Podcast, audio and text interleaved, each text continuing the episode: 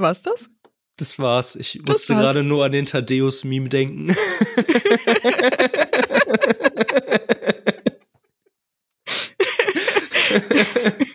ja, ich glaube, das wird rausgeschnitten.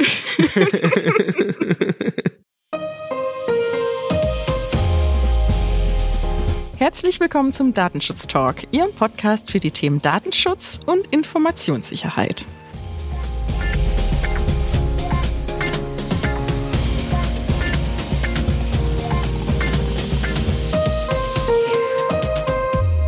Begrüßen Sie zu einer weiteren Ausgabe unserer wöchentlichen Datenschutz-News. Wir sind in der Osterwoche und aufgrund des morgigen Feiertags hatten wir schon heute am Donnerstag, den 6. April um 10 Uhr unseren Redaktionsschluss, also einen Tag früher als gewohnt. Mein Name ist Laura Droschinski und an meiner Seite begrüße ich David Schmidt. Hallo. Hallo Laura. Fängt das schon gut an? Schon der Knoten in der Zunge heute Morgen? Ja, den kriegen wir schon noch gelöst. Den kriegen wir schon noch gelöst, genau. Mit welchen Themen denn, David? Von meiner Seite heute aus mit Neues zur Werbung bei Meta. Dann habe ich ein interessantes Urteil mitgebracht zur Anwendung des UWG im Datenschutzrecht vor dem Hintergrund der Rechtsmissbräuchlichkeit. Und dann habe ich noch einen Bunch an Sicherheitslücken dabei, ehe ich zu meinen Lesetipps übergehe. Wie sieht's denn bei dir aus? Ich habe mitgebracht ein weiteres Urteil oder einen Beschluss, besser gesagt, aus Zelle zum Handelsregister. Dann als nächstes, ich glaube, das haben viele Datenschützerinnen und Datenschützer mitbekommen, der das Verbot von ChatGPT in Italien und auch unser Top-Thema ja diese Woche. Dann ein weiteres Bußgeld für TikTok mein Lieblingsthema. Und am Ende habe ich auch noch eine, einen Lesetipp für das Osterwochenende mitgebracht. Ich finde ganz coole Themen schon in der Übersicht. Deshalb, David, sei mal so lieb und gib mal die neuesten Infos zu Meta über den Tisch. Gerne, gerne. Ja, Nutzer von Facebook und Instagram können in der EU jetzt der Weitergabe ihrer Daten an Dritte widersprechen. Das berichtet das Nachrichtenportal Heise in dieser Woche. Bisher hatte Meta die Weitergabe der Daten zu Werbezwecken in weiten Teilen ja auf die vertragliche Notwendigkeit gestützt. Dafür gab es aber Klopper auf die Finger von der irischen Datenschutzaufsicht und die hatte angeordnet, dies umzustellen. Dem ist Meta jetzt nachgekommen. Allerdings hat Meta sich dazu entschieden, nicht auf die Einwilligung als Rechtsgrundlage zu gehen, sondern auf das berechtigte Interesse. Und wer regelmäßig den Podcast hört, weiß, dass auch dies nicht die ganz optimale Lösung ist, mal ganz vorsichtig formuliert. Im Klartext sieht eigentlich niemand außer Meta, dass das berechtigte Interesse hier überwiegt und insofern bleibt eigentlich nur die Einwilligung als Rechtsgrundlage übrig. Wir verfolgen das Ganze also gespannt. Ähm, mal schauen, wie lange das gut geht. Und ähm, ja, die Umstellung auf das berechtigte Interesse bedeutet jetzt natürlich auch, dass der Weg des Widerspruchs eröffnet ist. So viel zumindest in der Theorie, denn laut Heise hat Facebook zwar ein Formular eingestellt, mit dem Widerspruch eingelegt werden kann. Unserer Redaktion ist es allerdings nicht gelungen, dieses ähm, Formular zu finden, obwohl man sich auf die Suche begeben hat und zudem sehe das Formular wohl auch vor, dass der Nutzer gegenüber Meta begründen muss, dass sich die Datenverarbeitung negativ, negativ auf ihn auswirkt. Und gerade das ist ja eigentlich bei Werbewidersprüchen ausdrücklich nicht erforderlich. Absolut. So, so haben wir es zumindest gelernt, oder? So haben wir es gelernt, genau. Ich fand noch ganz spannend an der Sache, dass sie ja sagen, ja, dann kannst du ja auch einfach dein Konto löschen. Ich habe es aus eigener Erfahrung mal versucht. Es ist sehr herausfordernd, kann ich nur sagen. das also die richtige Wahl dann ist, die Alternative, weiß ich auch nicht. Ja, wie gerade schon angekündigt, habe ich mal wieder eine weitere Meldung zum Thema personenbezogene Daten im Handelsregister mitgebracht. Ähm, das hatten wir das Thema ja bereits Mitte letzten Jahres und ich glaube auch Anfang diesen Jahres. Ähm, nicht ich glaube, ich weiß, ich kann gerade nicht mehr genau die Kalenderwoche sagen, es müsste die zweite gewesen sein. Und heute habe ich eine Pressemitteilung des Oberlandesgerichts Celle vom 16. März mitgebracht. Und diese beziehen sich auf einen Beschluss des 9. Zivilsenats des Oberlandesgerichts vom 24. Februar diesen Jahres. Und zwar kam dieser zum Ergebnis, dass ein Geschäftsführer die Veröffentlichung der Daten im Handelsregister hinnehmen muss. Konkret ging es hier um den Namen und den Wohnort. Vorangegangen war hier im vorliegenden Fall, dass ein Geschäftsführer einer GmbH, der beruflich mit Sprengstoff äh, zu tun hat, seine Sicherheit gefährdet sah. Nicht wegen dem Sprengstoff selbst, sondern er sah konkret die Gefahr, dass aufgrund seines beruflichen Backgrounds er Opfer einer Entführung oder eines Raubes werden könnte. Der Zivilsenat des Oberlandesgerichts teilte diese Auffassung jedoch nicht und ähm, konkretisierte auch ihre Herleitung. Denn sie waren dort in der, oder sie hatten dort die Meinung, dass eben funktionsfähige und verlässliche öffentliche Register für die Sicherheit und Leichtigkeit des Rechtsverkehrs unerlässlich sind und deshalb hier die Sorgen des Geschäftsführers nicht dem entgegenstehen. Geschäftspartner sollen in ihren Augen sich zuverlässig informieren können im Handelsregister, wozu eben auch dann im weitesten Sinne die Identifizierbarkeit eines Geschäftsführers gehört. Auch datenschutzrechtliche Widerspruchsrechte gegen die Aufnahme der Daten bestehen deshalb nicht. Jetzt muss man aber dazu sagen, dass dieser Beschluss noch nicht ganz abschließend ist ähm, des Senats, denn es ist bereits bekannt gegeben worden und auch der Pressemitteilung zu entnehmen, dass eben genau gegen diesen Rechtsbeschwerde beim Bundesgerichtshof, Bundesgerichtshof eingelegt worden ist. Also ähm, wird es da auf jeden Fall noch mal eine nächste Runde geben. Finde ich jetzt aber auch ehrlich gesagt weniger kritisch als das, was wir Anfang des Jahres hatten. Da ging es ja um eine viel ähm, umfangreichere Dokumentensammlung im Handelsregister, sei es Ausweiskopien oder auch Erbscheine. Ich finde, dann ist so hier jetzt Name und ähm, allein der Wohnort, nicht die Adresse, sondern der Wohnort des Geschäftsführers ja wirklich auch mit einem geringeren Risiko behaftet. Wie siehst du das, David? Ja, es pendelt sich jetzt halt so ein, denke ich. Genau. Ja, eingependelt noch nicht, würde ich sagen, aber es ist ein bisschen Ruhe eingekehrt hinsichtlich Google Fonts. Das war ja im letzten Jahr ein ganz ähm, explosives Thema. Und jetzt sind die Gerichte mitten in der Aufarbeitung, so auch das AG Ludwigburg. Ähm, das hat sich jetzt in einer Entscheidung ausführlich mit dem Geschäftsmodell der Google Fonts Abmahnungen befasst. Streitig war hier, ob und wann das massenhafte Versenden von Abmahnungen und Schadenersatzforderungen wegen der Einbindung von Google Fonts rechtsmissbräuchlich ist. In dem verhandelten Sachverhalt hatte der Abmahnende ein Webcrawler genutzt, um Seiten zu finden und zu besuchen, die Fonts verwenden. Auf Basis dessen wurden dann knapp 220.000 Schreiben verschickt, mit denen Unterlassung und Schadenersatz jeweils in Höhe von 170 Euro verlangt wurde.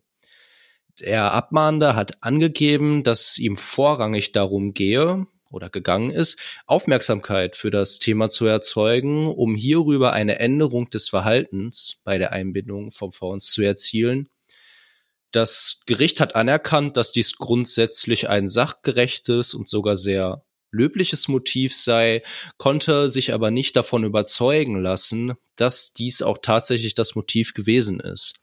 Denn der Abmahnende war gegen niemanden weiter vorgegangen, der trotz der Abmahnung weiter auch Google Fonts auf seiner Seite eingesetzt hat und zudem hatte der Abmahnende auch nicht geprüft, ob diejenigen, die die geforderten 170 Euro bezahlt haben, den Verstoß auch behoben haben. Und das Gericht kam deswegen zu der Einschätzung, dass es dem Abmahnenden wohl eigentlich relativ egal war, ob dieser Datenschutzverstoß behoben wird, sondern dass es ihm vorrangig um die monetäre Bereicherung gegangen sein muss. Bis hierhin also wenig überraschend und äh, interessant wird es jetzt bei der juristischen Herleitung dieser Rechtsmissbräuchlichkeit. Hier verweist das Gericht nämlich auf das Wettbewerbsrecht. Hier ist nämlich anerkannt, dass es rechtsmissbräuchlich ist, wenn sich der Abmahnende seinen Unterlassungsanspruch vom Abmahnen, vom Abgemahnten abkaufen lässt. Das ist so geregelt in Paragraph 8c UWG und auch wenn das Wettbewerbsrecht hier mangels eines konkreten Wettbewerbsverhältnisses zwischen den Parteien nicht anwendbar ist, spricht sich das Gericht für eine analoge Anwendung des Wettbewer Wettbewerbsrechts aus und beruft sich zusätzlich auch auf Paragraph 242 BGB, der auf Rücksicht ähm, auf Treu und Glauben und die Verkehrssitten fordert. Also nochmal zusammengefasst, Abmahnungen sind rechtsmissbräuchlich, wenn es nicht darum geht, dass etwas eingestellt werden soll, sondern damit nur Geld verdient werden soll. Das entspricht, glaube ich, auch dem Rechtsgefühl, das die allermeisten haben sollten. Jetzt haben wir endlich aber auch eine schön hergeleitete juristische Begründung dazu. Absolut. Toll, dass du das mitgebracht hast, weil das hat ja schon wirklich letztes Jahr groß für Aufruhr gesorgt im Bereich des Datenschutzes. Und ähm, ja, finde ich auch, ist echt eine schöne Herleitung geworden. Und viele Grüße an der Stelle auch an unseren lieben Kollegen Markus, der Standing Ovations eingelegt hat, habe ich gehört, als er dieses Urteil gelesen hat. Ja, apropos Markus, sehr praktisch. Die Überleitung. Der hat ja letzte Woche bereits über das Datenleck, bekannt gewordene Datenleck bei ChatGBT berichtet.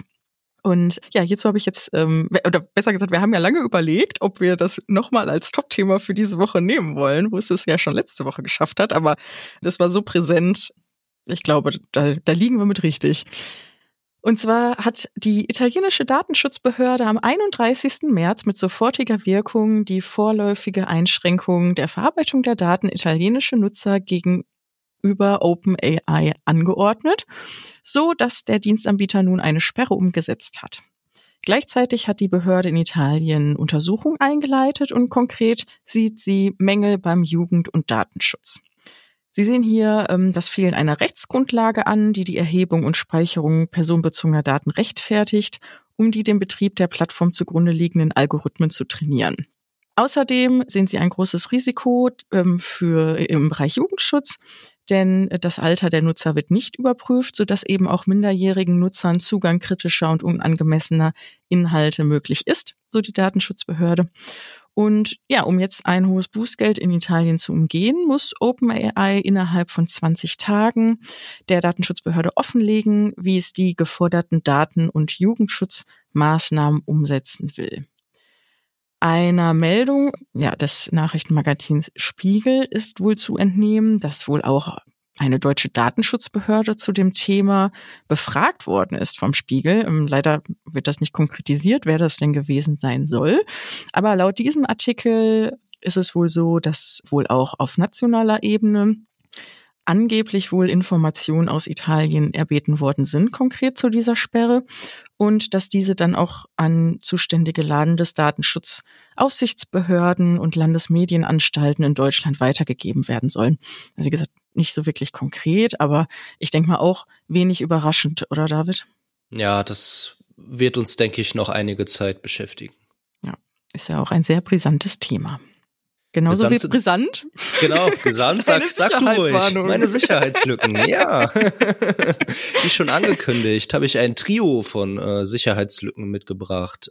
Fangen wir an mit dem BSI. Der warnt nämlich vor einer kompromittierten Fassung des Voice-over-IP-Clients 3CX Desktop App, die sich im Umlauf befindet.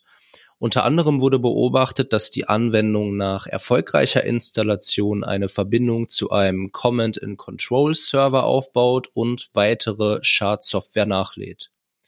Eine weitere Sicherheitslücke gab es auch bei Nextcloud, die Entwickler der Kollabora Kollaborationssoftware, schwieriges Wort. Mhm. Äh, das aber sehr gut gemacht. Die Entwickler haben selbst davor gewarnt, dieser Software. Und äh, demnach könnten Angreifer aus dem Netz durch die Lücke Shardcodes einschleusen und ausführen. Ein Patch zum Schließen der Lücke steht bereits bereit und Last but not least haben wir dann noch eine neue Lücke in der webbasierten Verwaltungsoberfläche von Cisco Secure Networks Analytics. Auch hier können Angreifer aus dem Netz Shardcodes auf dem darunterliegenden Betriebssystem als Administrator ausführen und so ein System kompromittieren. Cisco hat eine Sicherheitsmeldung veröffentlicht und fordert IT-Verantwortliche auf, diese zu lesen und darin beschriebene Gegenmaßnahmen zu ergreifen. Dem schließen wir uns doch an. Dem ist nichts hinzuzufügen. Genau. Ja, treue Zuhörerinnen und Zuhörer unseres Podcasts wissen, ich bin kein TikTok-Fan. Hm, deswegen kommt und jetzt auch wieder deine Lieblingskategorie. Jetzt kommt wieder meine Lieblingskategorie, genau. Und ich habe natürlich, ich werde nicht müde, Nachrichten von TikTok mitzubringen. Und zwar in dieser Woche habe ich mitgebracht ein hohes Bußgeld für TikTok und zwar im Vereinigten Königreich. Und zwar wurde hier dem Online-Dienstanbieter ein Bescheid in Höhe von 12,7 Millionen Pfund, ähm, sind umgerechnet 14,5 Millionen Euro Bußgeld zugestellt. Die Gründe sind wenig überraschend. Das ähm, Information Commissioners Office hat eine Reihe von Verstößen gegen das Datenschutzrecht festgestellt, unter anderem für die nicht rechtmäßige Nutzung der personenbezogenen Daten von Kindern. Sie gehen in ihrer Stellungnahme davon aus, dass schätzungsweise einer Million Kindern unter 13 Jahren in unzulässiger Weise Zugang zur Plattform gewährt wurde oder wird, besser gesagt, wobei TikTok ihre persönlichen Daten sammelt und verwendet. Das bedeutet eben konkret, dass ihre Daten möglicherweise dazu verwendet werden, diese zu verfolgen, ein Profil von ihnen zu erstellen und dann natürlich auch beim Scrollen möglicherweise schädliche und ungeeignete Inhalte zu liefern. In den Augen der ja, britischen ähm, Aufsicht hat eben TikTok nicht genug dafür getan, um zu überprüfen, wer die Plattform nutzt oder auch ähm, nicht ausreichend Maßnahmen ergriffen, um eben minderjährigen Kindern den Zugang zur Plattform zu verwehren oder auch im Nachgang zu entfernen, wenn denn bekannt ist, dass eben das Kind nicht volljährig ist. Wie gesagt, wenig überraschend, die Gründe kennen wir schon. Und äh, mal sehen, ob sie da ähm, gegen vorgehen, gegen das Bußgeld oder ob sie da stillschweigend zahlen werden. Da berichtest du dann bestimmt drüber. Ganz sicher. Wenn es dazu ein Update gibt, immer wieder gerne. ah, ich habe das Gefühl, das war nicht die letzte Nachricht. Ganz sicher nicht. Lesetipps, oder? Lesetipps. Sind wir schon soweit. Lesetipps für das lange Wochenende. Da hätte ich einmal mitgebracht den ähm, Prüfbericht der zweiten überörtlichen Datenschutzprüfung bei den Kommunen in Niedersachsen. Die Landesbeauftragte für den Datenschutz in Niedersachsen hat sich fleißig 50 niedersächsische Kommunen angeschaut hinsichtlich der Umsetzung der Anforderungen aus der DSGVO und einen 32-seitigen Bericht dazu veröffentlicht. Okay. soll, ich, soll, ich, noch was dazu sagen, oder? Nein, nicht. Ich neige mal dazu dann, wenn ich damit anfange, den, das schon vorzulesen. Kein Problem. Dann mache ich mal weiter. Und zwar verlinken wir außerdem heute eine Stellungnahme der Konferenz der unabhängigen Datenschutzaufsichtsbehörden des Bundes und der Länder zum europäischen Gesundheitsdatenraum. Ich sage aber ein bisschen was dazu, denn ähm, ja, die DSK sieht die europäischen Pläne für einen Gesundheitsdatenraum als zu weitgreifend an und kritisiert diese jetzt nun in dieser Stellungnahme. Sie sehen eben, dass geplante Regelungen nicht ausreichen, um die Betroffenen wirklich zu schützen. Beispielsweise sehen die Pläne der EU-Kommission vor, dass Gesundheitsdaten für die Forschung ohne Einwilligung der Betroffenen übermittelt werden dürfen zukünftig. Ein Widerspruchsrecht wurde nicht implementiert und ebenso ist unklar seitens der DSK, wie Betroffene ihre Rechte ausüben können. Ebenso wird kritisiert die vorgesehene zentrale Zusammenführung von Klardaten und ja, diese zentrale Zugangsstelle birgt laut der DSK hohe Risiken und sie sieht daher ähm, sogar eine Unzulässigkeit an. Sie empfehlen, ähm, dass beispielsweise die Daten vor der anlassbezogenen und temporären Zusammenführung pseudonymisiert oder anonymisiert werden. Genau, das also jetzt im, im, im, kurz zusammengefasst, das ist natürlich ein bisschen längeres Pamphlet, was Sie hier veröffentlicht haben. Wer sich dafür interessiert, lohnt auf jeden Fall einen Blick rein. Ob im Folge dessen noch viel passiert, weil ich sag mal so, die ähm, eben diese europäischen Pläne sind ja schon sehr weit vorangeschritten. Äh, ich habe auch schon ähm, Vorwürfe gelesen, dass äh, es ein bisschen, dass sie ein bisschen sehr spät dran sind von der DSK, sich jetzt dazu zu äußern. Aber besser spät als nie, sagt man da, glaube ich. Das kann man so sagen. Ja, und dann ähm, schließe ich mit weiteren europäischen Plänen. Die europäischen Institutionen beschäftigen sich gerade nämlich mit einer Verschärfung der Anforderungen in der Bekämpfung von Geldwäsche und Terrorismusfinanzierung.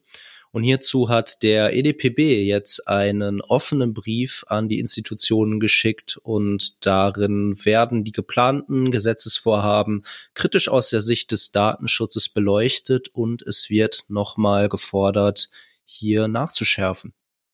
Ja, schön. Sind wir am Ende angekommen? Haben wir ein bisschen was zu tun für Ostern? Wird uns nicht langweilig? Genau. Liebe Zuhörerinnen und Zuhörer, wir bedanken uns natürlich wieder, dass Sie unsere Folge gehört haben. David, lieben Dank dir für deine Unterstützung heute. Ich danke dir. Hat Spaß gemacht. Ich glaube, du schließt dich an, oder wenn wir allen schöne Ostertage wünschen. Selbstverständlich. Ein schönes, langes Wochenende. Ja, wenn Sie uns ein Ostergeschenk machen möchten, dann freuen wir uns natürlich über Feedback oder Fragen zu unserer Folge auf den gängigen Portalen oder Podcatchern. Und genau, mir bleibt nichts mehr zu sagen, außer wie gesagt eine gute Zeit und bis zum nächsten Mal. Bis zum nächsten Mal. Tschüss.